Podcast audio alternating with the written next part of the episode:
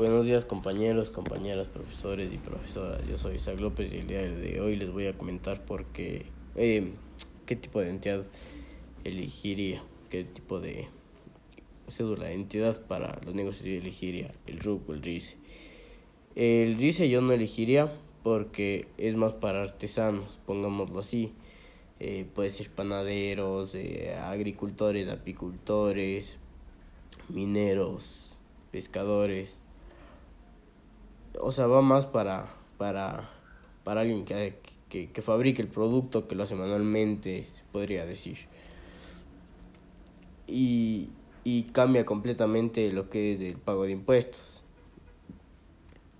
Entonces, yo como mi, mi, mi, mi, producto yo no lo fabrico, sino que yo lo importo y lo revendo, entonces no, no entraría, no podría elegir el RICE. Por lo tanto, yo, yo elegiría el RUC eh, y eso.